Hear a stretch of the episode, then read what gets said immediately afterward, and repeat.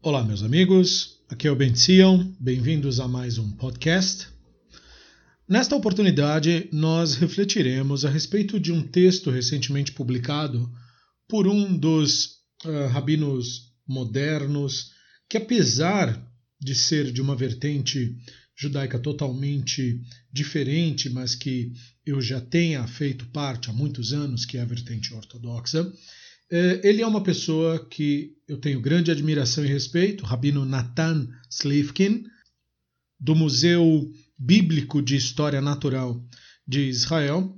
E neste período do ano é sempre um período no qual o Slivkin comenta alguma coisa ou republica alguma coisa comentando a respeito da questão da relação entre o judaísmo tradicional e os atuais eh, conhecimentos científicos, mais especificamente relacionados à evolução das espécies, é? o famigerado conhecimento da evolução. Então, ele escreveu um texto bem bacana, onde ele fala a respeito disso, e eu quero trazer aqui, fazer uma leitura e comentar em cima do texto dele e o texto começa dizendo: a evolução é classificada por muitos como antítese do judaísmo. E ele tem razão quando ele diz isso. Muitas pessoas dentro da comunidade ortodoxa uh, pensam desta maneira: que a ciência é uma negação da Torá. Porém, o que ele não menciona aqui é que este é apenas uma pequena parcela daquilo que se considera judaísmo. Como ele é também ortodoxo, ele quer ver o judaísmo apenas expresso na ortodoxia. E isto, a meu ver, é um equívoco.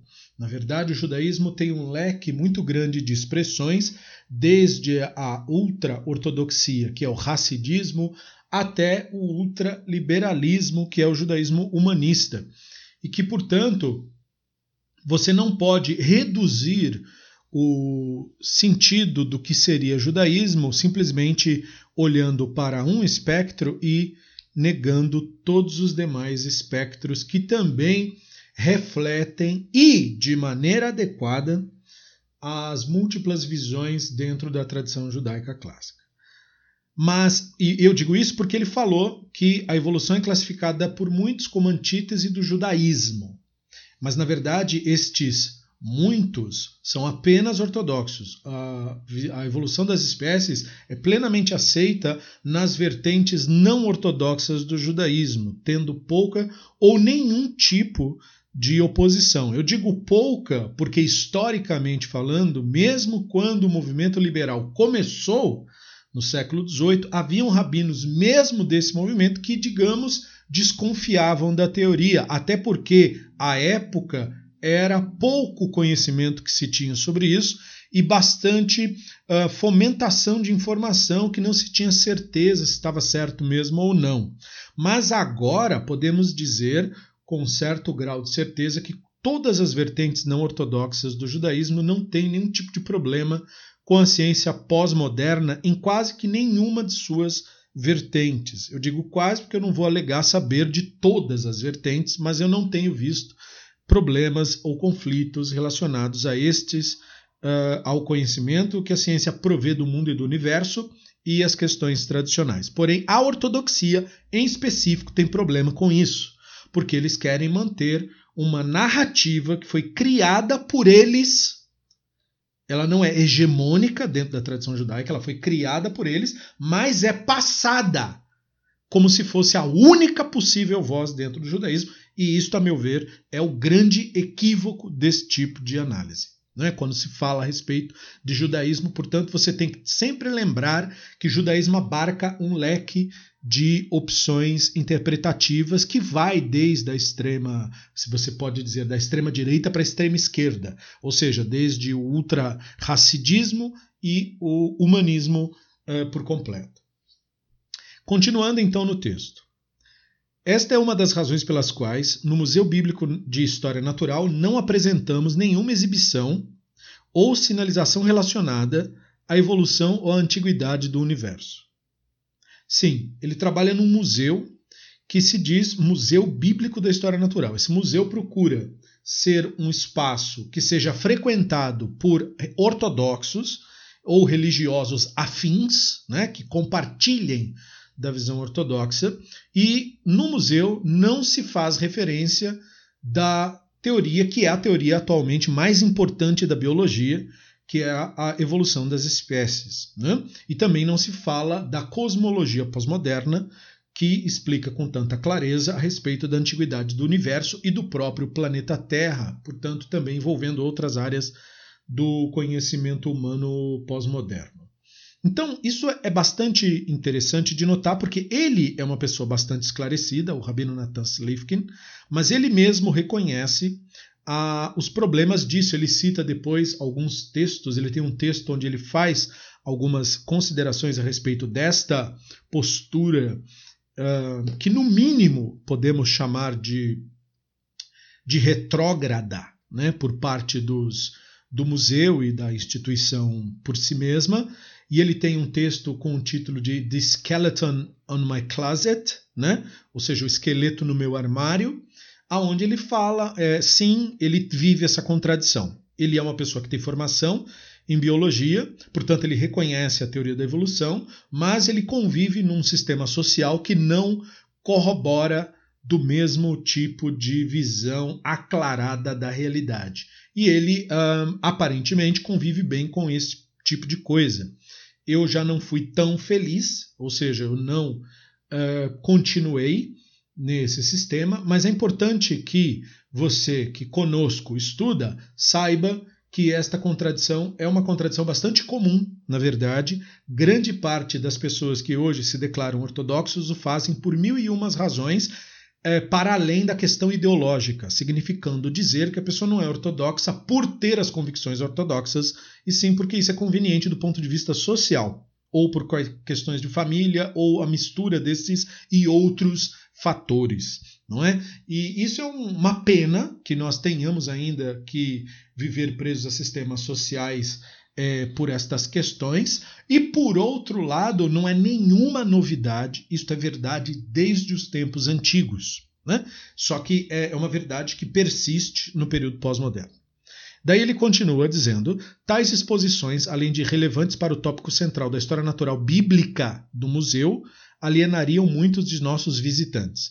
Esta é a alegação das pessoas que trabalham nesse museu, ou seja, trazer as verdades científicas para a pauta alienaria os visitantes. Alienaria de quê? Em relação a quê? Evidentemente, em relação à narrativa religiosa é, atualmente propagada pela ortodoxia, que procura, portanto, dissociar o, a narrativa judaica da tradição judaica e o conceito do conhecimento da tradição das verdades científicas, né? procurando fazer como outras religiões fazem né? Isso é importante ressaltar, não é uma atitude distinta, mas análoga, é, dentro da qual se procura é, filtrar as informações relacionadas à realidade para transmitir ao público apenas aquilo que corroborar ou que se pensar corroborar com a narrativa pré-construída por parte das autoridades religiosas. No fundo, portanto, é um tipo de censura para impedir o público ortodoxo de ter acesso aos conhecimentos científicos e, portanto, impedir o público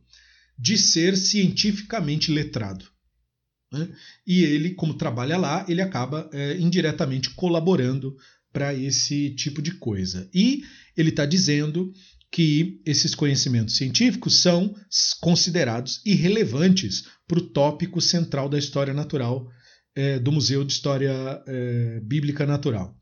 Por quê? Porque o museu tem o objetivo apenas de representar ou de apresentar, de, em certa medida, uh, os conceitos da fauna e da flora uh, do, do, da região da Terra de Israel em relação às narrativas uh, que constam na Bíblia hebraica. E aí, eh, os conhecimentos científicos, que não iriam contradizer necessariamente tais informações, apenas expandi-las uh, são considerados irrelevantes. Note isso que interessante. Né? E daí ele diz assim: mas é, é necessariamente o caso de a evolução ser herética? Né? Então ele está falando para um público que assim considera, no caso, portanto, o leitor que é ortodoxos, já que, como eu disse, os demais espectros do judaísmo não veem a, a ciência pós-moderna com estes olhos. E, portanto, a pergunta uh, a evolução seria herética não faz nem sentido para nenhuma das demais vertentes do judaísmo, só para a ortodoxa. Então ele coloca: enquanto muitas autoridades rabínicas insistem que seria este o caso, novamente vale ressaltar é, ele só está considerando autoridades rabínicas ortodoxas, porque as autoridades rabínicas não ortodoxas não são consideradas nem autoridades e nem rabinos para estes, porque eles são bastante sectários, só admitem seu próprio grupo, só admitem sua própria visão. Porém, nós aqui do nosso grupo de estudos não agimos dessa maneira é, autoritária e reconhecemos plenamente é, todas as autoridades rabínicas, tanto quanto conhecer, reconhecemos a deles, embora reconheçamos os seus uh, inúmeros equívocos. Né? E é claro que, portanto, as autoridades rabínicas que insistem que a teoria da evolução seria um tipo de heresia, para usar uma linguagem da Igreja Católica, são apenas as ortodoxas e racídicas e, enfim, os demais mistificadores uh, relacionados. E aí ele diz Uh, estas são 10 perguntas e respostas sobre evolução e judaísmo sobre uma perspectiva maimonidiana e hirschiana. E é muito importante ele ter trazido as duas per perspectivas e as colocado lado a lado. A perspectiva maimonidiana é a perspectiva racionalista como um todo. A perspectiva hirschiana é especificamente a perspectiva ortodoxa, não é? da, da ideia de se pensar o judaísmo a partir do movimento ortodoxo. Tal qual o movimento liberal, o movimento ortodoxo no judaísmo é um movimento novo, isto é, historicamente é, novo, no sentido de dizer que não é algo que vem caminhando com a tradição judaica desde o mundo antigo. Né? E a figura do Samson Rafael Hirsch, essa é a perspectiva hirschiana, é fundamental, já que o judaísmo ortodoxo nasce é, a partir deste do período deste rabino. Né? E é, é, importante entender isso, porque o judaísmo ortodoxo e liberal, este também chamado judaísmo reformista, eles surgem num mesmo período da história, num mesmo país, que é a Alemanha, e, portanto, eles fazem parte de uma mesma narrativa. Isso é muito importante de ser entendido, e nós temos os nomes é, relacionados à, à, própria influência da Ascalá, isto é, do iluminismo, tal qual seu impacto dentro das comunidades judaicas. E, portanto, ele nasce nesse período, nós estamos falando, portanto, do século XVIII, para os dois movimentos. Né? Porque geralmente, quando se fala de ortodoxia, se quer criar fantasia de que é uma coisa que vem desde os profetas, desde a Mishnah, desde os sábios do Talmud. E isso simplesmente é contradito pela história o movimento ortodoxo é tão jovem quanto o movimento liberal. Eles nasceram, na verdade, inclusive de dois indivíduos que eram é, colegas de classe, né, de uma mesma, portanto, é, dimensão cultural e que uh, devem ser analisados juntos para que entendamos isso. A história tanto do Israel Jacobson, do Wilhelm Ferdinand de Braunschweig, eh, e outros, né? Moshe Mendelssohn, Shlomo Maimon e diversas ideias que eram propagadas durante aquele período que eu não vou entrar agora, mas que nós poderemos falar sobre num outro momento. Bom, eh, voltando então ao texto do Slifkin, eh, e por que, que eu coloquei, na verdade eu fiz esse parênteses para isso? Porque o conceito maimonidiano não é necessariamente hirschiano mas o conceito hirschiano se propõe ou se apresenta como maimonidiano. E o Samson Rafael Hirsch é considerado um dos grandes intelectuais da ortodoxia, e de fato era um grande pensador, uma grande personalidade, mas que tinha visões que hoje a própria ortodoxia contradiz como por exemplo o fato de que ele era totalmente a favor dos estudos seculares serem introduzidos dentro da comunidade judaico-ortodoxa e hoje a comunidade ortodoxa se opõe a esse tipo de postura na maioria dos casos. Mas, uh, deixando então de lado essa questão, vamos às 10 perguntas e respostas que o, que o, o Slifkin quer nos trazer e que possamos pensar a respeito disso. Primeira pergunta. Sobre evolução, se diz que ocorreu que ao longo, ao longo de milhões de anos. Hein? Mas a Torá não ensina que o universo foi criado apenas alguns milhares de anos atrás? Então, essa é uma pergunta bastante popular e bastante comum. Pra, maior, isso já demonstra que a pessoa que elaboraria uma pergunta como essa enxerga a leitura da Bíblia hebraica e da Torá de uma maneira não maimonidiana. O que, que eu quero dizer com isso? Que esta pessoa tem que ser necessariamente, para produzir esse tipo de pergunta, um literalista, alguém que lê a Bíblia hebraica como se o sentido dela fosse o literal. E isso, portanto, é uma postura anti-Maimonides, né? anti, é, é, anti, anti-racionalista, segundo Maimônides, já que é exatamente isso que você aprende a não fazer estudando as obras eh, de Maimon e outros eh, pensadores racionalistas. O Slifkin faz o seguinte comentário: Há uma forte, embora não universal, tradição no judaísmo de que a descrição da criação não deve ser tomada literalmente. E aí ele fala, isso só para mencionar Maimônides, porque, claro, existe Sade Gaon, existe Ivni Pácoda, existe o próprio Ivni Ezra, existe o próprio Abravanel, é, existe o próprio Urashi em muitos momentos. Né? Embora muitos comentários do Urashi também pareçam corroborar com uma leitura literalista, muito mais vezes Urashi não o faz, que é inclusive todos os momentos em que Urashi, em vez de comentar um determinado texto das escrituras, ele cita um midrash. Isso significa dizer que ele, portanto, está apontando para um, um, um outro tipo de literatura que tem uma visão fortemente relacionada ao simbolismo linguístico das escrituras, que é a visão midrástica, e que, portanto, corroboraria com uma ideia não literalista do texto. Mas, é mesmo que se possa discutir em relação ao Urashi, não se pode discutir em relação a Abravanel, não se pode discutir em relação a Ibn Ezra, de que eles não eram necessariamente literalistas uh, na hora de ler ou interpretar textos da Torá, em particular, ou da Bíblia hebraica em geral. Mas a figura mais importante ou mais famosa é, sem dúvida, de Maimônides. Ele então começa a citar algumas figuras ortodoxas que seriam respeitáveis para ortodoxos e que, portanto, também foram a favor de uma leitura não literal uh, do Bereshit. E aí ele cita o rabino David Zvi Hoffman, que viveu entre 1843 e 1921. Ele era membro do Agudat Israel, um, um movimento tipicamente ortodoxo, e ele foi um teria declarado né, de que os seis dias da criação é, é, deveriam ser considerados períodos longos em vez de períodos de 24 horas. É, se você notar isso em comparação com tudo o que a cosmologia apresenta a respeito do universo, esse comentário é quase que sem nenhum sentido. Porque ele, na verdade, não te dá nada no, no que significaria dizer uma verdadeira correspondência entre o Bereshit e a ciência pós-moderna. Mas ele mostra uma tendência de não ler literalmente o texto. E é isto que o Slifkin quer enfatizar. É claro que esse comentário é pobre, é pequeno e não faz uma correspondência adequada. Mesmo para estes que dizem, não, mas nós devemos é, ler o, é, cada dia do Bereshit como se fossem milhares de anos. Isso é a mesma coisa, a meu ver, de não dizer nada. Porque você precisaria dizer quantos anos de quantos anos nós estamos falando para que a sua resposta tenha algum tipo de significado. Né? Não adianta você dizer, não, é só ler como milhares de anos, porque o texto é específico, ele diz que foram seis dias. Né?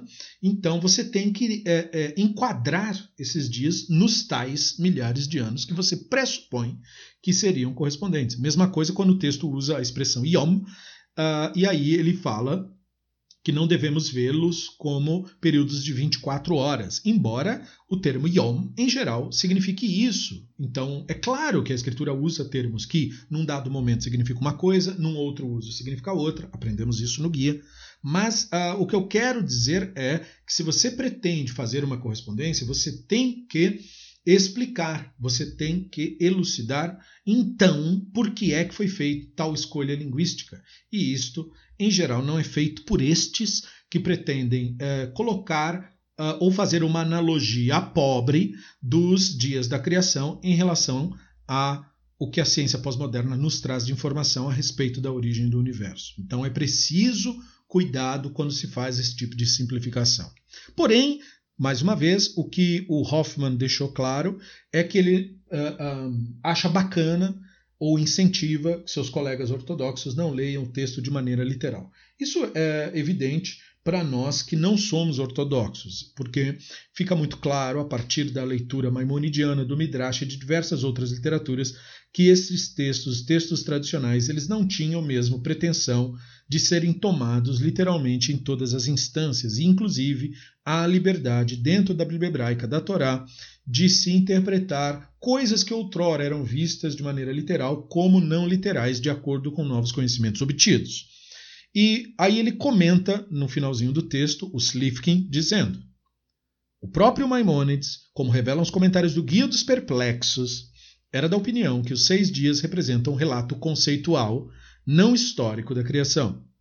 Então, este comentário do Slifkin é um dos melhores aqui porque ele enfatiza o que nós falamos constantemente no nosso grupo durante os estudos do Guia dos Perplexos, de que boa parte das informações que constam na Torá e na Bíblia hebraica são informações que têm o objetivo de transmitir ideias filosóficas. É isso que ele quer dizer com relato conceitual.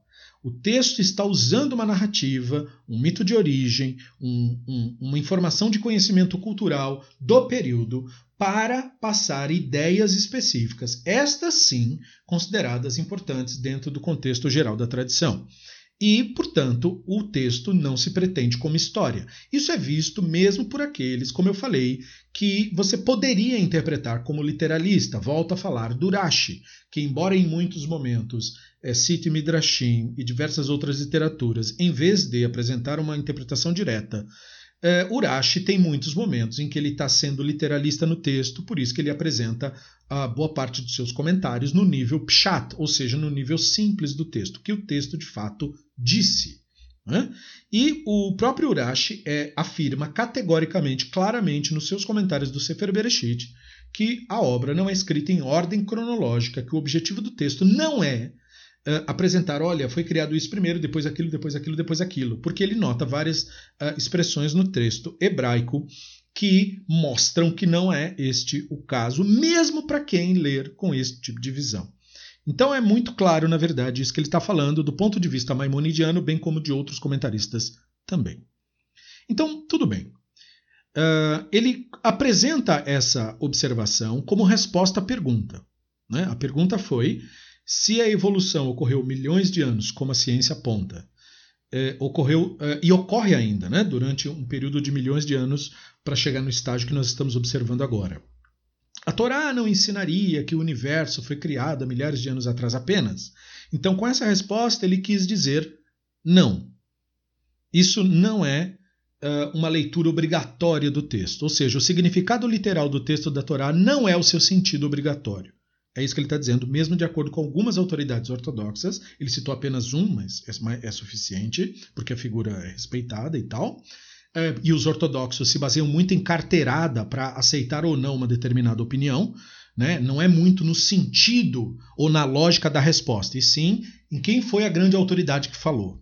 Né? Então, uma pessoa como essa já bastaria, o rabino David Zvi Hoffman. Porém, para não ortodoxos, é claro que é a coerência da resposta que importa mais do que quem disse.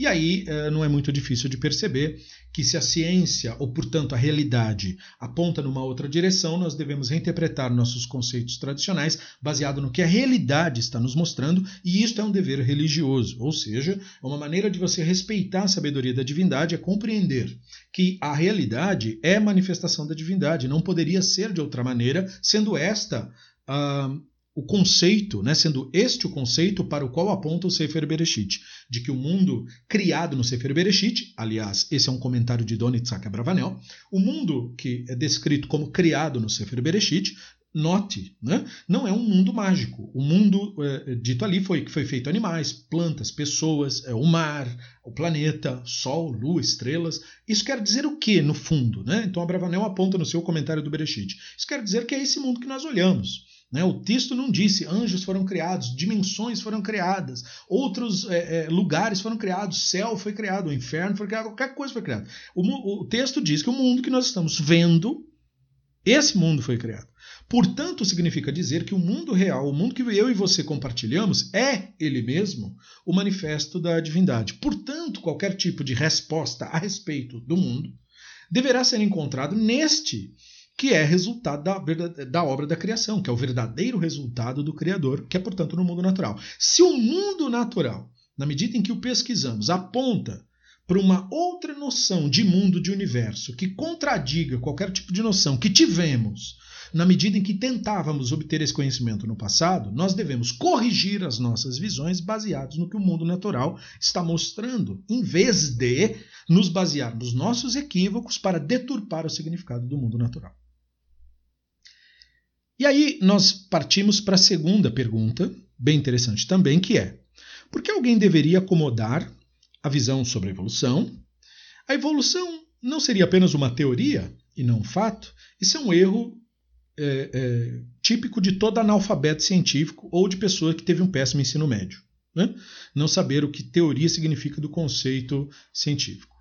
É, e hoje eu diria que nós temos pouca ou nenhuma desculpa para esse tipo de postura, já que nós temos ampla informação por meio da tecnologia para que a pessoa possa entender esse tipo de coisa. Então é bem, é bem razoável dizer que a pessoa que se mantém ignorante sobre disso hoje salvo os casos onde a situação social impede que ela tenha acesso, as pessoas que se mantêm, têm acesso à tecnologia e se mantêm ignorantes sobre isso, fazem por escolha própria. O Slivkin dá a seguinte resposta: evolução é um termo confuso, porque abrange dois outros conceitos muito diferentes. Um é a ancestralidade comum, o conceito de que toda a vida animal surgiu de um ancestral comum. Isso quer dizer, no fundo, organismos simples deram origem a peixes e peixes anfíbios, e anfíbios a répteis, e répteis a pássaros e mamíferos, e sem entrar agora no como isso acontece, é só mostrando que o conhecimento aponta para isso. Isso é apoiado por uma riqueza de evidências convergentes. Eu gostei muito da escolha de palavras do Slivkin. Evidência convergente, ou seja, são evidências de áreas diferentes do conhecimento apontando para a mesma verdade, convergindo no mesmo sentido. Então, as evidências são convergentes juntamente com previsões testáveis. Por um, um exemplo que me vem à mente quando ele fala da questão da previsão testável é quando se prevê, por exemplo, que os fósseis humanos são achados numa determinada camada uh, a ser escavada por um arqueólogo e que o fóssil do ser humano, tendo a espécie humana existido 300 milhões de anos é, para cá, não pode ser encontrado, por exemplo, na camada é, aonde os, os, fósseis de dinossauros, por exemplo, são encontrados, porque os dinossauros precedem os humanos em pelo menos um milhão de anos. Então, se fosse encontrado uma, um fóssil humano na camada dos dinossauros, isso significaria que a teoria construída sobre isso está totalmente errada. Então, essa é a previsão testável. Não será encontrado um fóssil fora da sua camada específica da época. E até hoje, isso é testado. Você procura o fóssil na camada correta e você encontra. Você procura na camada errada e não há nenhum. Né? Então você prevê, isso é só um exemplo simplório. É claro que alguém que é da área da biologia, da arqueologia e dentre outras, teria muito mais exemplos para dar. Eu só estou ilustrando a questão para ver que o conhecimento científico tem esse, essa questão da previsibilidade, que é muito bonito. É uma das coisas mais bonitas da ciência, é a sua capacidade de, com os conhecimentos obtidos, é, baseado no modelo que foi criado, é, é e esse modelo é criado a partir de conhecimentos é, é, extraídos da própria realidade, não é? E aí eles preveem, bom, se isso é verdade, então é, X, Y e Z tem que acontecer. E aí você, o cara vai testar e acontece mesmo. Né? Isso ocorre na física, isso ocorre na, na, na, biologia e outras áreas do conhecimento humano. Então é a questão da previsão que a ciência é capaz de fazer baseado no conhecimento obtido. Então, uh, além das evidências convergentes, você tem as previsões testáveis e aí ele continua dizendo: a ancestralidade comum, ou seja, que os organismos complexos vieram de organismos simples, é considerada por todos os cientistas, aí ele abre aspas e diz, exceto alguns profundamente religiosos, e agora ele está incluindo religiosos cristãos, hindus e, portanto, também ortodoxos, como tão bem estabelecida uh, quanto muitos outros fatos históricos. Ou seja, a maior parte dos cientistas considera uh, as evidências e a previsibilidade como o ponto que nós precisamos para determinar tal teoria científica como fato. Né? Ou seja, uma teoria científica é uma explicação científica. É se, se trocar a palavra teoria por explicação, fica até melhor de entender, na minha opinião. É uma explicação científica. Né? A evolução é uma explicação científica que é apoiada por evidências. Isso é, por uma série de motivos que convencem qualquer pessoa inteligente de concordar com aquilo, né? baseado nos fatos e que, portanto, ele termina dizendo, é frequentemente, termina o parágrafo, né? é frequentemente referida como fato da evolução. Sim, a evolução é um fato. Ela não é uma teoria no sentido de uma opinião. Ela é uma teoria no sentido de uma explicação. E a evolução, portanto, é um fato. É um fato. É, e, e como um fato, ela, portanto, se vê presente na na realidade da vida. E como eu falei anteriormente, relacionado à pergunta anterior, se o mundo que existe é a obra do Criador, então as coisas que existem de fato devem ser consideradas. E a evolução ela é baseada nas evidências que existem de fato. Fósseis, DNA e uma série de, de outros fatores que convergem, como ele falou, evidências convergentes, a forma anatômica dos animais, as semelhanças é, dos corpos de animais que aparentemente não tem nada que ver um com o outro do ponto de vista das narrativas do mundo antigo. Né? Por exemplo, a semelhança de uma baleia com mamíferos, porque a baleia é um mamífero também, então ela tem semelhanças anatômicas com os mamíferos terrestres e tal. E tudo isso, portanto, é, são evidências convergentes que trabalham em conjunto para determinar para que qualquer pessoa inteligente reconheça que evolução é um fato. Ele não é, não é uma opinião de quem quer que seja, é um fato que está em toda parte. E aí ele continua o texto dizendo, dizendo: É de imenso benefício entender o mundo natural, por exemplo, sobre o motivo pelo qual baleias e morcegos compartilham semelhanças anatômicas. Sim, baleias lá no mar e morcegos né, compartilham semelhanças anatômicas com outros mamíferos, apesar da sua semelhança superficial né, com peixes e pássaros. Quer dizer, uma baleia é mais parecida com um mamífero terrestre do que ela é com outros seres aquáticos. Né? Então, isso mostra aí uh, que há uma relação entre esses animais e os especialistas na área explicam por A mais B quais são estas semelhanças e por que é que existe isso, dado baseados não no que eles acham ou escolheram acreditar, mas no que as evidências mostram. E aí ele continua: o segundo e muito diferente aspecto da evolução é o mecanismo pelo qual uma espécie transforma em outra. E isso é que é chamado, né, quer dizer, tudo isso que ele falou até agora, e ele não falou tudo, é, isso é chamado de teoria da evolução. No entanto, é importante ter em mente que a palavra teoria tem um significado muito diferente na ciência do que se usa no cotidiano. No cotidiano, a gente fala que uma teoria é uma opinião mais ou menos sobre algum determinado assunto. Mas em ciência, uma teoria é uma explicação completa sobre um determinado assunto, baseado nas evidências que já foram recolhidas e verificadas e testadas sobre aquele assunto que se pretende entender. Portanto, teoria científica é como uma explicação completa sobre um determinado assunto. E aí ele continua o texto dizendo: não se refere à especulação irrestrita, mas a um mecanismo explicativo. Ou seja, ele corroborou com o que eu estou tentando dizer. É, na verdade, com a maneira de eu estar tentando explicar. Não é? É, a maioria, embora não todos, os biólogos acreditam em mutações aleatórias, juntamente com seleção natural, e esses dois fatores são suficientes para explicar esse mecanismo, o mecanismo da evolução. As mutações aleatórias que ocorrem o tempo todo em, em nossos corpos e a seleção natural. A questão, no entanto, é sem qualquer significado religioso, como explicaremos na resposta a seguir. Ou seja, a questão da mutação aleatória e seleção natural não são questões que afetam diretamente a questão de você ter uma visão sobre a divindade. E eu costumo explicar isso no nosso grupo do Telegram, é, no nosso grupo de estudos. É, existe uma série de confusões que surgem a partir da ideia da análise da aleatoriedade no universo.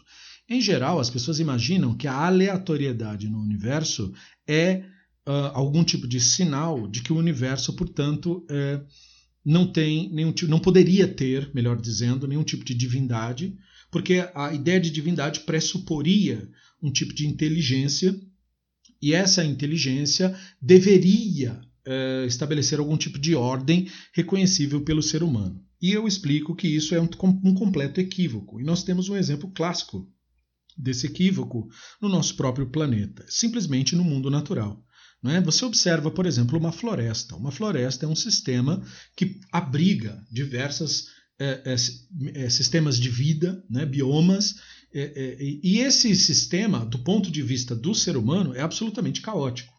Mas ele não é caótico dentro de si mesmo. Quando você observa de perto e você começa a estudar a relação de todas as formas de vida que estão ali interagindo, você percebe que existe um motivo para tudo ali dentro. Existe um motivo de cada planta ser como é, de cada inseto ser como é, de cada animal ser como é. Porém, o volume de informações é tão gigantesco e as possibilidades são tão gigantescas que, para todos os efeitos, é uma coisa completamente caótica e aleatória. Da mesma forma, o universo é considerado caótico e aleatório pela sua grandeza e pelo fato de que a nossa inteligência não consegue abarcar e nem organizar este tipo de informação. Nós somos incapazes de exercer um papel de previsibilidade em relação ao universo como um todo. Nós conseguimos observar algumas poucas coisas, algumas órbitas, algumas formas em que as coisas acontecem, nós conseguimos catalogar um pouquinho disso tudo, mas nós estamos longe de termos uma explicação eh, para todo o universo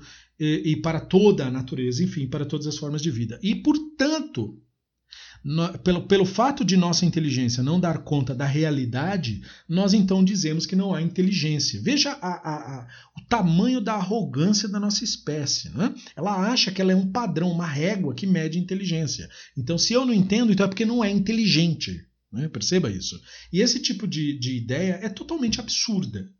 É? é? claro que, se nós cogitamos ah, o conceito da, do Criador, de uma divindade, não no sentido é, popular, mas no sentido propagado na Torá, das forças, uma, uma divindade não pessoal, então isso significa dizer um, uma divindade espinosana, se você preferir, é, nós não estamos falando, portanto, de um ser humano. E se nós não estamos falando de um ser humano, nós não devemos esperar por um conceito de ordem no sentido que o humano cria. Né? O humano cria o jardim, ele não cria a floresta. E nós devemos procurar, é, é pela inteligência, explorar pelo conhecimento na floresta, não no jardim. É? E este é o conceito que, infelizmente, é, por não ser entendido, leva a esse tipo de confusão. A aleatoriedade, portanto, não é um problema. Ela é parte do processo da realidade. E, portanto, a seleção natural que acabou ocorrendo mediante as relações entre os seres também não é um problema e muito menos um sinal da inexistência ou de desconsiderarmos o conceito sobre o Elohim. Apenas é o caso de nós desconsiderarmos as nossas elaborações a respeito do Elohim, que o apresentam ou representam como uma pessoa humana. Isto sim é contradito, mas não só pela questão da mutação aleatória e seleção natural, mas é contradito por toda a realidade, né, em quaisquer das suas manifestações. E aí nós partimos para a terceira pergunta que o Silifkin nos traz, que é a seguinte: Como podemos aceitar explicações científicas sobre como surgiu a vida animal. Foi Deus que fez tudo. Essa é, uma, é, um, é um tipo de pergunta tipicamente ortodoxo, mas também de outras vertentes autoritárias de outras religiões. E aí a resposta do Slivk é um pouco anedótica, mas também é interessante. Ele diz: Temos uma ciência da meteorologia, mas isso não nos impede de dizer que Deus faz o vento soprar e a chuva cair, citando trechos do Sidur. Né? Temos uma ciência da medicina, mas isso não impede de dizer que Deus cura os enfermos. Documentamos a história, no processo envolvido na vitória das guerras dos seis dias, por exemplo. Mas isso não impede de falar da mão milagrosa de Deus, né, quando Israel venceu todas as nações que estavam em volta ali eh, e atacaram ao mesmo tempo. Deus pode trabalhar através da meteorologia, da medicina, da história, da biologia, e, é por, e por isso não faz diferença se a explicação é, neodarwiniana do mecanismo da evolução é considerado verdadeiro ou não. Então, um, o que ele está querendo, na verdade, ilustrar aqui é que nós temos esse, essa questão de pensar a divindade de maneira mágica, e por isso nós nos esquecemos de que esse tipo de abordagem é de pensar a vida de maneira mágica é o que nos atrapalha de entender os conhecimentos científicos e não que os conhecimentos científicos contradizem qualquer tipo dos nossos qualquer, quaisquer dos nossos valores. Ou seja, um biólogo ele não é um pregador de ateísmo só porque ele é biólogo. Assim como um, meteorolo, um, um especialista em meteorologia, ele não é um pregador de ateísmo só porque ele leva a esse tipo de conhecimento, e assim como um médico e, e demais é, profissionais de outras áreas da ciência. O que acontece é que estes conhecimentos contradizem uma visão mágica do mundo e da vida. E se a única visão que você tem da divindade for uma visão mágica, você se sentirá atacado. Porém, não é a divindade que está sendo atacada, não é a tradição judaica, se você for da tradição judaica que está sendo atacado, mas sim a sua visão mágica do mundo, que está sendo não atacada, mas demonstrada como falsa pela vida, pelas evidências da vida. E você está tentando defender um delírio e por isso está reagindo como se estivesse sendo atacado. Então, a solução para esse tipo de problema é você deixar de se identificar com equívocos e aceitar os conhecimentos e o, as consequências para as quais eles estão apontando e, portanto, desenvolver melhor o seu pensamento. A quarta pergunta é: a Torá não diz que animais e homens foram criados a partir do solo, não de criaturas anteriores? Ou seja, esta é, é novamente a questão da pessoa que é literalista, não é? E aí ele diz o seguinte: é, de fato diz, mas o que isso significa? Ou seja, ele está tentando levar a pessoa para entender que é uma coisa é o que a Bíblia diz, mesmo eu estou falando agora de quem é leitor avançado. Eu não estou falando só do leitor simplista. Quem é o leitor simplista? Aquele que, por exemplo, não consegue acessar o texto hebraico das escrituras e fica dependendo de traduções de religiões. Mas o leitor avançado, que consegue ler o texto, ele também lerá, por exemplo, no texto, Vaiomer Elohim. Né? O Elohim disse. Então, isso é o que o texto declarou. O Elohim disse. O que, que eu preciso a partir disso? Preciso agora entender. O que significa a expressão o Elohim disse?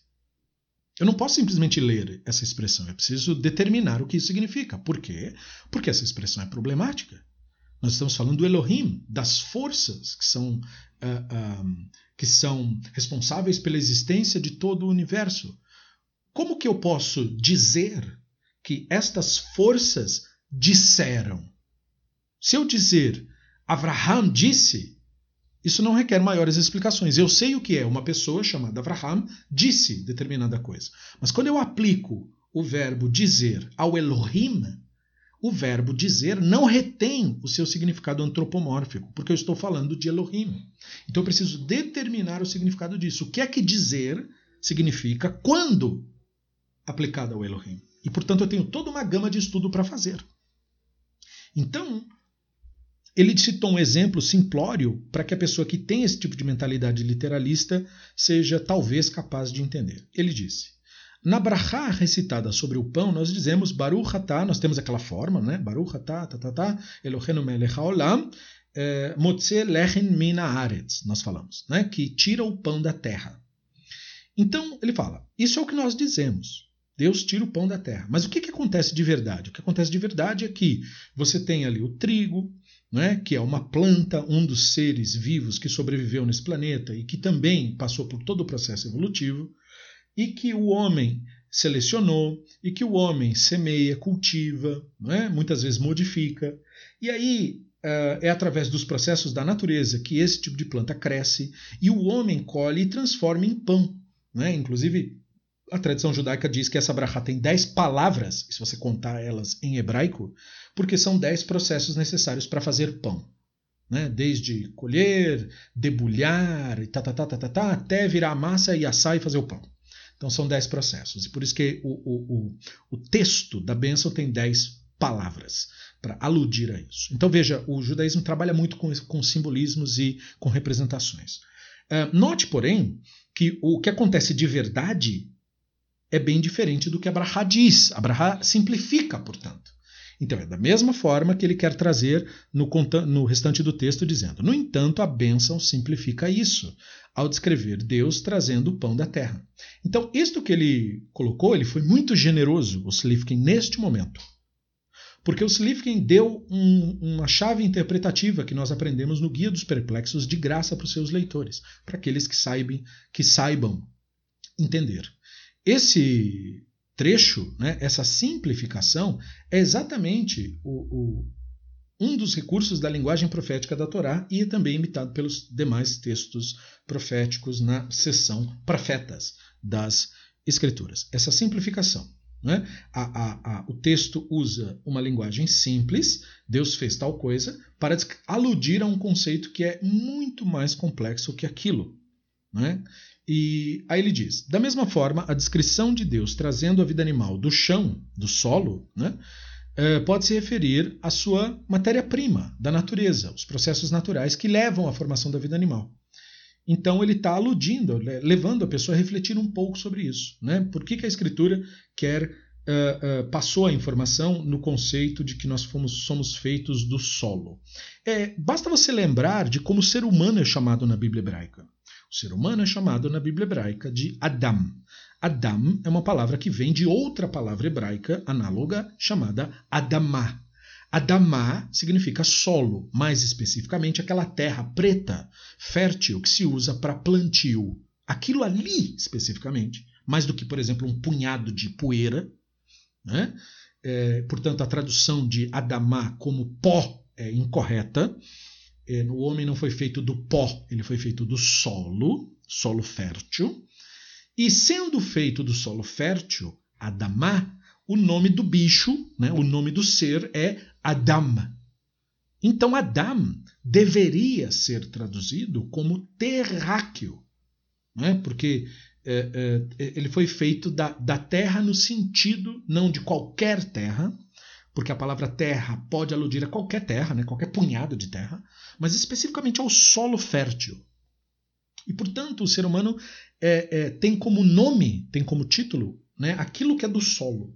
E é muito importante entender isso, porque o que o texto está tentando passar, portanto, com esse tipo de título, é uma consciência de pertencimento do homem em relação ao planeta. O homem não é convidado a pensar que é de outro lugar, de um céu, de um mundo imaginário, mas do solo. E com esse tipo de linguagem, nós já temos aí, portanto, a, a explicação, uma explicação coerente, não é a única, mas é uma explicação coerente, de por que é que somos mencionados como originados do solo. E, portanto, não temos é, nisto também nenhum tipo de contradição quando a ciência nos revela todos os processos naturais pelos quais a vida se deu no planeta. Porque toda forma de vida que se deu no planeta se deu através de produtos químicos que estão presentes aqui no solo mesmo. E aí ele continua dizendo: De qualquer forma, hoje é amplamente aceito que não aprendemos uh, ciência com o significado literal das escrituras. Afinal, as escrituras descrevem o céu como uma cúpula, lebre com casco fendido e os rins e o coração como abrigo para a mente. Ele citou três casos importantes de equívocos de visão de mundo presente nas Escrituras. As Escrituras falam do céu como uma abóboda, não é? E isto era a visão comum do mundo antigo. Existe um motivo desse tipo de metáfora. A Escritura não está com este tipo de afirmação declarando uma visão cosmológica, ou seja, o objetivo da lição não é cosmologia. O objetivo da lição é usar esse tipo de imagem para passar uma outra ideia dentro do texto. Mas existem outras situações que são equívocos que representam muito mais do que este primeiro exemplo a limitação do conhecimento das pessoas na época, como quando Moshe fala dos animais que têm casco fendido e inclui a lebre.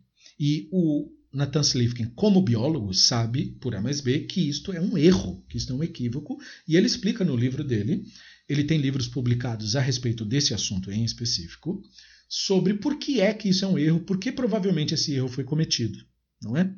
é ele também, se não me engano, menciona outros animais que também são descritos como ruminantes e não são ruminantes, e etc. Uh, e não é o caso, eu sei que alguns de vocês podem ter pensado também no caso do morcego como ave, né? mas esse não é o caso. É porque a, a, o problema é na tradução da Bíblia neste caso porque o termo off não quer dizer ave, quer dizer ser alado.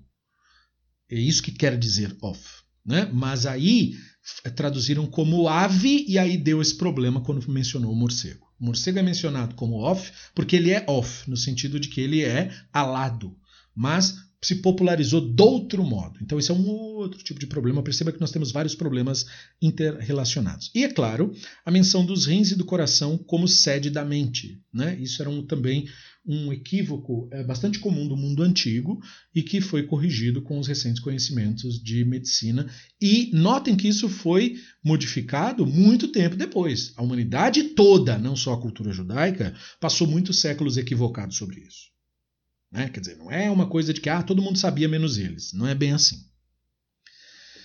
Todas essas descrições foram interpretadas literalmente pelas autoridades rabínicas clássicas. Sim. Quando você pega o próprio Maimônides falando de cosmologia, ele está ainda repetindo as mesmas noções aristotélicas. Novamente, ele não está estabelecendo-as como a pauta a ser aceita mediante os seus argumentos. Não, ele usa isso que era, na época dele, século XII, de senso comum para falar de outros assuntos. Isso significa dizer que se Maimônides estivesse no século XXI, ele usaria os conhecimentos do século XXI para falar das mesmas pautas que falou no século XII, em vez de negar os conhecimentos científicos modernos em prol de uma visão aristotélica do mundo, como é, ortodoxos e outros fanáticos fazem. E quase todos os estudiosos, continuando Slivkin, Quase todos os estudiosos recentes da Torá interpretam de maneira não literal.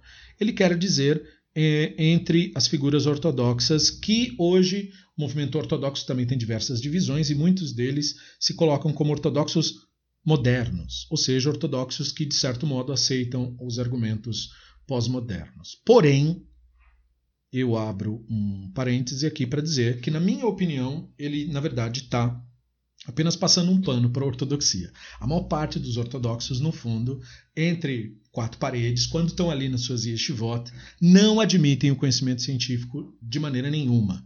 E o motivo disso é muito simples. Todo conhecimento científico que promove livre pensamento promove também uma não submissão ao sistema autoritário que a ortodoxia depende para existir, os donativos, o dinheiro que circula, tudo isso depende de muita submissão e de muito autoritarismo. E o excesso de conhecimento científico promove livre pensamento demais para esta finalidade, que é uma finalidade é, totalmente financeira.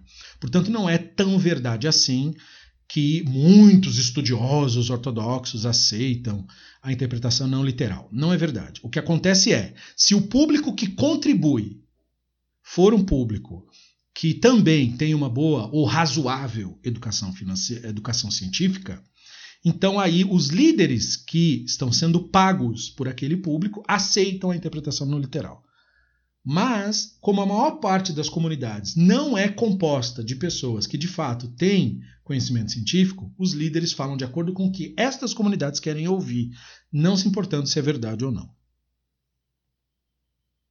Quinta pergunta: a noção de aleatoriedade na evolução não contradiria a ideia de uma criação propositada e dirigida por Deus? O Slivkin diz: o judaísmo sempre reconheceu que existem eventos que no mundo físico parecem ser aleatórios e por acaso. Eu não sei se ele se expressou da maneira, da melhor maneira possível, porque eu diria diferente. Eu não diria que o judaísmo reconheceu que existem eventos no mundo físico que parecem ser aleatórios. Não parecem o judaísmo reconheceu que são aleatórios. Ou seja, que nós, seres humanos, não temos meios de prever o que as, as coisas que acontecem. E que esta nossa incapacidade de prever não implica que não há um direcionamento. Só implica que a nossa inteligência é limitada para este tipo de coisa.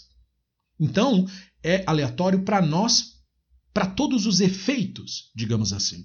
Mas a inteligência que é atribuída à divindade na tradição não é uma inteligência humana e, portanto, não sempre, é, quase sempre, não é previsível pelo ser humano. E aí ele diz assim: mas sustenta que isso não descarta o papel de Deus nos bastidores. O conceito aqui está simplificado. Mas a ideia de Deus nos bastidores implica no desconhecido, ou seja, a divindade tal qual recebido. O conceito de divindade dentro da tradição judaica implica a divindade dentro do seu próprio mistério. A divindade é o mistério do universo. E, portanto, é imprevisível. A divindade é o imprevisível, a divindade é o aleatório, a divindade é o desconhecido, nesse sentido de leitura que procuramos fazer da realidade. E, portanto, ela não é uma desculpa para o que eu não entendo, mas uma admissão que eu não entendo.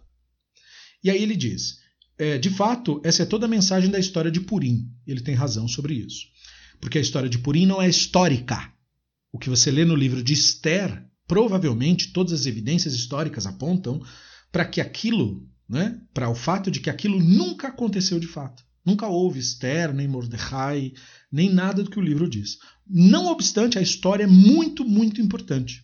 Porque a história é uma leitura de um evento, de uma cena narrada historicamente, aonde a divindade está presente sem ser mencionada. Porque no livro de Esther, caso você ainda não saiba, suponho que sim, mas para quem não souber, no livro de Esther não é mencionado nenhuma vez a divindade. Nenhuma vez. O nome da divindade não aparece no livro de Esther. E isso é muito importante, porque a divindade, sem ser mencionada, está presente em todo o livro de Esther. Então, ele é uma representação de como enxergar a divindade na realidade sem a questão pura do religiosismo ou da visão sobrenaturalista, de como as coisas se encaixam dentro de todo um processo e que nós precisamos participar desse processo para que ele funcione. É? E aí ele cita um texto de Mishlei 1633 que diz kol mishpato que diz quando a sorte lhe é lançada no colo, o veredito depende do Hashem, ou seja, o resultado depende do Hashem. Isso significa dizer, e nós falamos isso constantemente no nosso grupo de estudos, que a realidade é o barômetro para que nós tenhamos entendimento da divindade. Né? Nós precisamos procurar a relação com o divino no mundo de verdade, não no mundo da imaginação, que é o mundo das crenças e das opiniões. Nós devemos procurar uma relação com o divino no dia a dia, na verdade da existência, no mundo material. E nós devemos fazer isso através de uma postura não julgadora, e esta é a concepção para a qual aponta o Sefer Bereshit com sua narrativa da serpente e da fruta proibida. O fruto que é proibido é chamado fruto do conhecimento do bem e do mal, porque conhecimento do bem e do mal não existe. Bem e mal é uma leitura que o ser humano faz das coisas que lhe agradam ou não lhe agradam, lhe favorecem ou não lhe favorecem. Porém, o que favorece ou não um ser humano em particular não consiste no bem e não consiste no mal. Isso é um delírio da mente humana querendo se colocar como divindade, querendo colocar o universo como tendo sentido apenas para ele. Então, para interagir com o mundo real, é necessário que você não coma o fruto do bem e do mal. Isto é, interaja a partir do conceito de vida, que é o outro fruto. O outro fruto que era o permitido, é chamado fruto da árvore da vida, ou seja, que você aborde a realidade como manifesto da vida, sem o julgamento, e desta maneira haja. Né? E, e, e aí sim você vai interagir com o mundo com toda a sua beleza, com toda a sua efusão, sem criar histórias a partir do seu ego. Isso é um tema vasto para outros estudos, mas para que apenas, para que apenas fique clara a questão, portanto. Aí nós temos a sexta pergunta que é: o conceito bíblico de homem, sendo criado à imagem de Deus, não contradiz a noção de que o homem vem de animais? E aí o Slivkin, é uma pergunta tola, mas também vem de, de, de, de pessoas que têm visão autoritária. Né? O Slivkin responde: absolutamente não. O judaísmo clássico sempre sustentou que o homem não é qualitativamente diferente dos animais em seus aspectos físicos. Ou seja, não é judaica a visão do homem como superior aos animais, não pelo menos de acordo com as versões clássicas. Esta versão de o homem ser superior aos animais e tal, surge dentro do judaísmo a partir do século XIII com a introdução dos conceitos místicos, que sim uh, divinizam o ser humano e colocam inclusive os judeus como mini-deuses em relação aos outros seres humanos do planeta. Mas isso não é uma visão do judaísmo clássico, isso é uma visão do misticismo quando introduzido dentro do judaísmo. E aí o Slivkin continua. A identidade única do homem está em sua parte espiritual, não em seu corpo físico, e certamente não em suas origens físicas. Os grandes estudiosos medievais da Torá declararam que o homem foi criado fisicamente como animal, mas recebeu o potencial espiritual de subir além desse nível.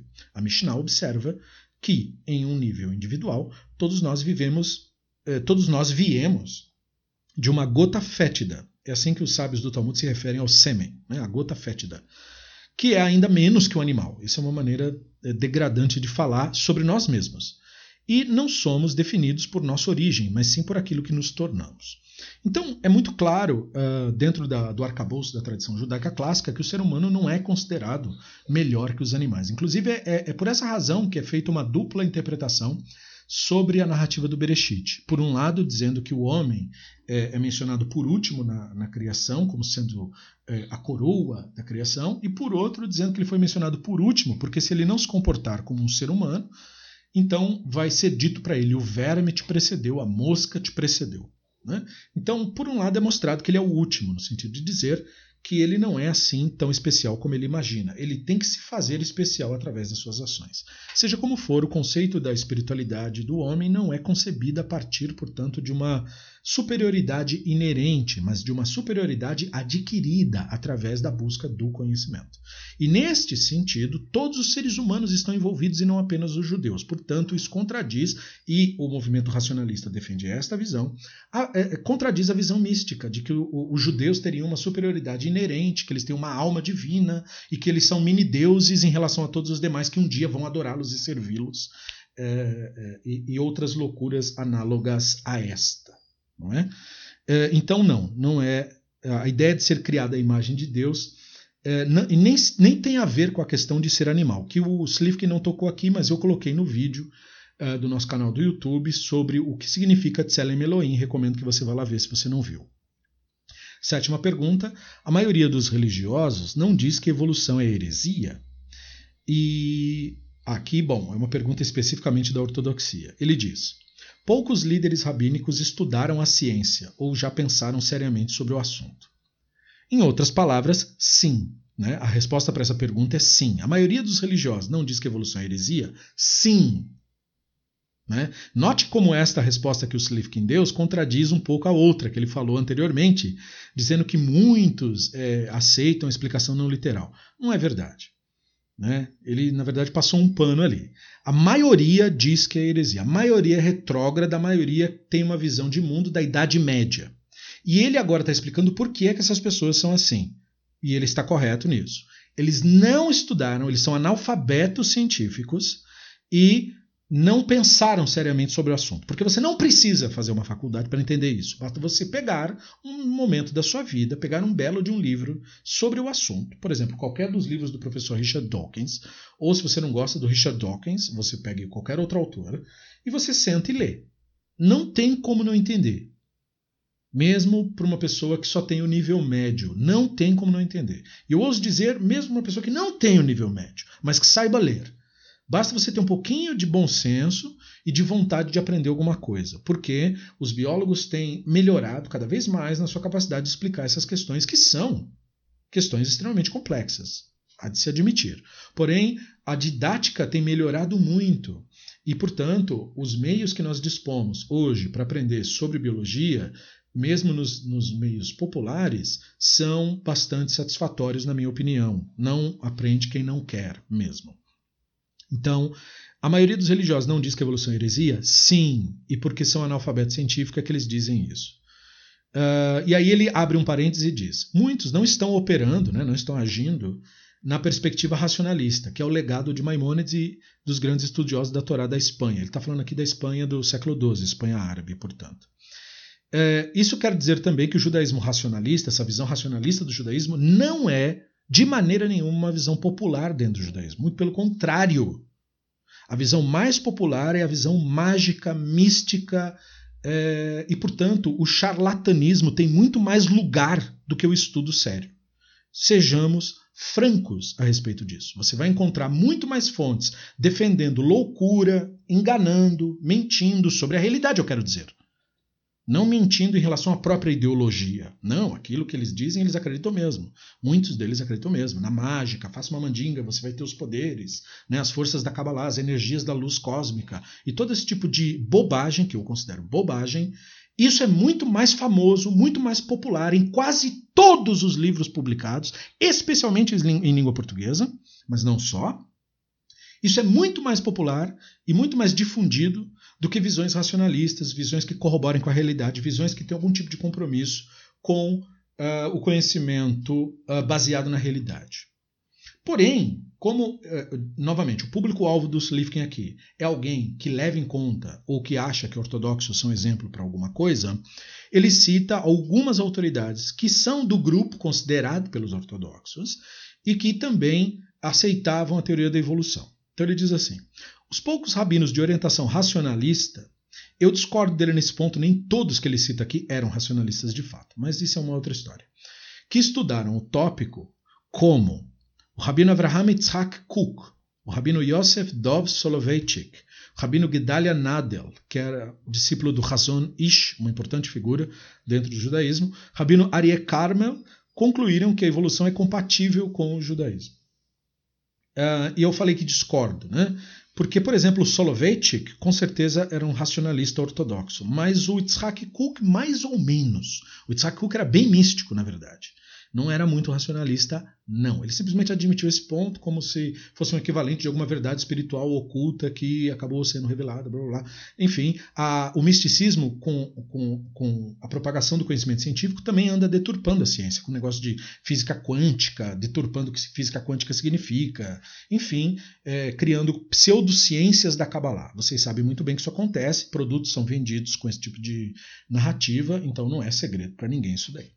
E aí ele cita um outro uh, que é o patrono do movimento ortodoxo, rabino Samson Rafael Hirsch, 1808-1888, era pessoalmente cético em relação à evolução. Como todo mundo, na verdade, uh, do período. Isso também não é culpa dele, uh, o conhecimento ainda não era tão avançado naquela época mas não via nenhum problema teológico com ela. Ele cita um trechinho de um livro que chama Collected Writings, que é eh, uma série de discursos que o Rabino Hirsch dava nas sinagogas, né, e alguém lá depois anotava. E o, o, trechinho diz assim: se em algum momento essa noção obtiver total aceitação pelo mundo científico, o judaísmo, nesse caso, exigiria que seus adeptos dessem ainda mais reverência do que nunca ao único Deus que, em sua infinita sabedoria criativa e eterna onipotência, precisava trazer à existência não mais do que um único núcleo amorfo e uma única lei de adaptação e hereditariedade para criar do que parecia caos mas que era, de fato, uma ordem muito definida, a infinita variedade de espécies que conhecemos hoje, cada um com suas características únicas que o diferencia de todas as outras criaturas. Então, Hirsch, falando como um típico ortodoxo, né, coloca que o judaísmo é como se fosse uma igreja católica universal que exigiria dos seus adeptos assumir determinada postura ou seja, que os judeus não pensam, né? Ele, vamos esperar o que o Papa nos diz e aí a gente faz o que o Papa manda. Pelo que eu sei, mesmo que a narrativa seja essa, nem os católicos são assim. Né? Mas o que ele está querendo dizer com isso é que o judaísmo seria, portanto, é, admitiria a verdade científica da evolução se isso fosse comprovado. É, o fato é que o Rich estava totalmente errado. Né? O judaísmo que o representa não aceitou, mesmo com os fatos sendo demonstrados. O que mostra que o judaísmo ortodoxo, principalmente, não tem nenhum compromisso com fatos, tem compromisso apenas com crenças pré-estabelecidas. Mas mostra a volição por parte da pessoa do Hirsch em admitir um fato quando ele é demonstrado. Então isso é muito bom. Né? Tomara que mais discípulos do Hirsch surjam, mesmo entre os movimentos mais autoritários. E aí a oitava pergunta é: evolução não vai contra a tradição? é uma pergunta totalmente sem nexo, mas ela precisa vir porque muita gente se baseia nesse conceito de que ele acha que tradição é aquilo que é ditado para ele sobre tradição. Ou seja, ele não constrói uma visão da tradição lendo obras da tradição, mas ele constrói uma visão da tradição esperando que lhe seja ditado o que tradição significa. É muito interessante. E aí o Slivkin diz: não mais do que a noção da Terra orbitando o Sol. Né? Porque todos os livros tradicionais mostram o Sol, né? a ideia de Sol se movendo em torno da Terra. E hoje nós sabemos que isso não é verdade. Então a visão, aspas, tradicional sobre isso seria a visão é, geocêntrica. Né? E a visão que a ciência nos demonstra é a visão é, do, de que a Terra é que está, não é bem a visão heliocêntrica, é, a visão heliocêntrica é o ponto de partida para a cosmologia moderna e depois pós-moderna, né? Hoje nós sabemos que até o próprio Sol está girando no universo e tal, enfim. Mas o que eu quero dizer com isso é que a realidade contradiz aquela velha noção, aspas, tradicional. Por que, que eu estou colocando aspas tradicional? Os livros antigos não dizem isso mesmo? Sim, dizem, mas essa não é a pauta. Quando você analisa obras tradicionais, você tem que saber fazer essa separação. Você tem que procurar entender qual é a pauta, qual é o ponto, o que está sendo de fato ensinado. Não o que está sendo usado como argumento. Existem muitas coisas no, no, nos textos antigos que são uh, uh, exemplos que são citados para passar determinados ensinamentos. É claro que eles iam usar os exemplos dos conhecimentos que eles dispunham, mas você deve se lembrar que eles estão usando aquilo para passar uma outra ideia. Né? Uma ideia talvez sobre bondade, uma ideia talvez sobre ajuda ao próximo, uma ideia talvez. Enfim, N ideias que você pode tentar passar utilizando os recursos que você possui de conhecimento. O que eu quero dizer com isso é que a tradição não se ocupa com cosmologia especificamente, ela se ocupa com questões éticas, com questões questões morais e usa o que ela pode usar de conhecimento para passar esses conceitos. É isso que eu quero dizer. Então, esse é o caso uh, das, de trecho das Escrituras, até mesmo do Gênesis, falando da Terra girando em torno. O objetivo não é falar que isso é fato. O objetivo é usar esse tipo de noção que se tinha naquele período para falar sobre uma outra coisa. E aí ele diz: uh, o mesmo vale para a evolução, que se tornou amplamente aceita por judeus religiosos. Veja como isso é uma contradição, porque ele acabou de dizer que a maioria não aceita, né? Mas aí ele se tornou amplamente aceito por judeus religiosos como sólido, com sólida formação em ciência. É, ou seja, pouquíssimas pessoas, na verdade. É, ou da teologia judaica racionalista, porque essa teologia judaica racionalista, essa visão do judaísmo com racionalismo, ela, a, a, ela abarca não ortodoxos também. Então, ele colocar isso como se fosse uma visão da ortodoxia também não me parece correto. Porque, na verdade, o número de racionalistas não ortodoxos é muito maior do que o número ortodoxo de racionalistas. Nove, mas é, não existem muitos evolucionistas seculares que usam evolução para tentar atacar os princípios religiosos? Sim, né? ele diz, infelizmente existem, mas esse é abuso da ciência. Nesse caso, eu concordo com ele. Né? Não reflete a ciência da própria evolução. É verdade. Ciência não lida com questões religiosas ou tradicionais. Ciência lida com os dados da realidade e passa esses dados. Quando o cientista usa sua autoridade científica para descartar, ele geralmente está fazendo um protesto contra abusos da própria religião. Por exemplo, quando a religião se mete nas questões do Estado, quando os religiosos é, usam a sua postura religiosa para é, mudar leis, é, perseguir pessoas, se meter na política. É nestes casos que eu vejo cientistas e se meter na escola, né? se meter naquilo que deve ou não deve ser ensinado em classes de ciência.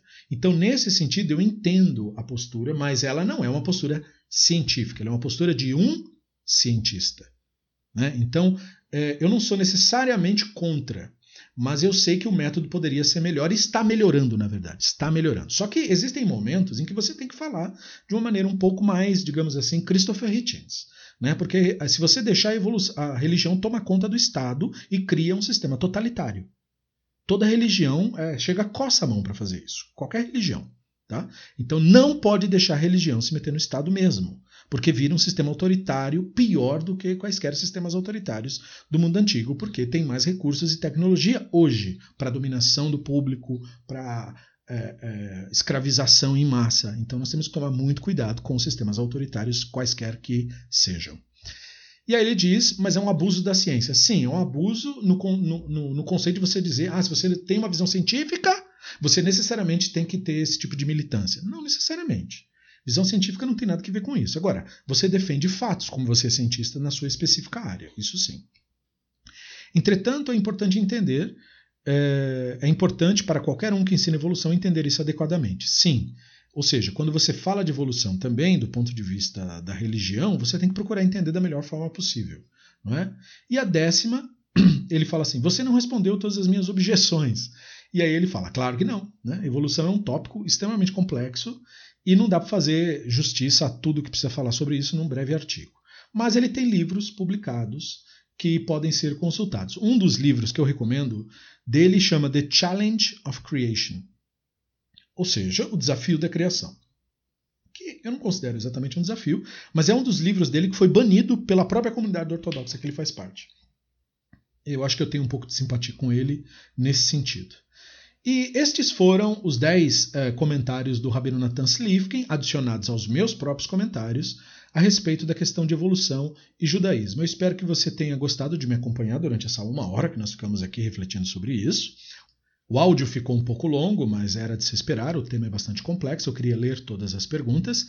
Se você tiver suas próprias considerações, se você tiver dúvidas, se você quiser se expressar sobre isso, conversar comigo sobre isso, você pode fazer isso através do nosso website, você pode fazer isso através da nossa página no Facebook, você pode fazer isso se você fizer parte do nosso grupo secreto no Telegram. É, eu estou aberto às suas reflexões e, se houverem mais perguntas, nós podemos continuar elaborando sobre o tema. No mais, eu encerro por aqui. Obrigado pela sua atenção e até a próxima.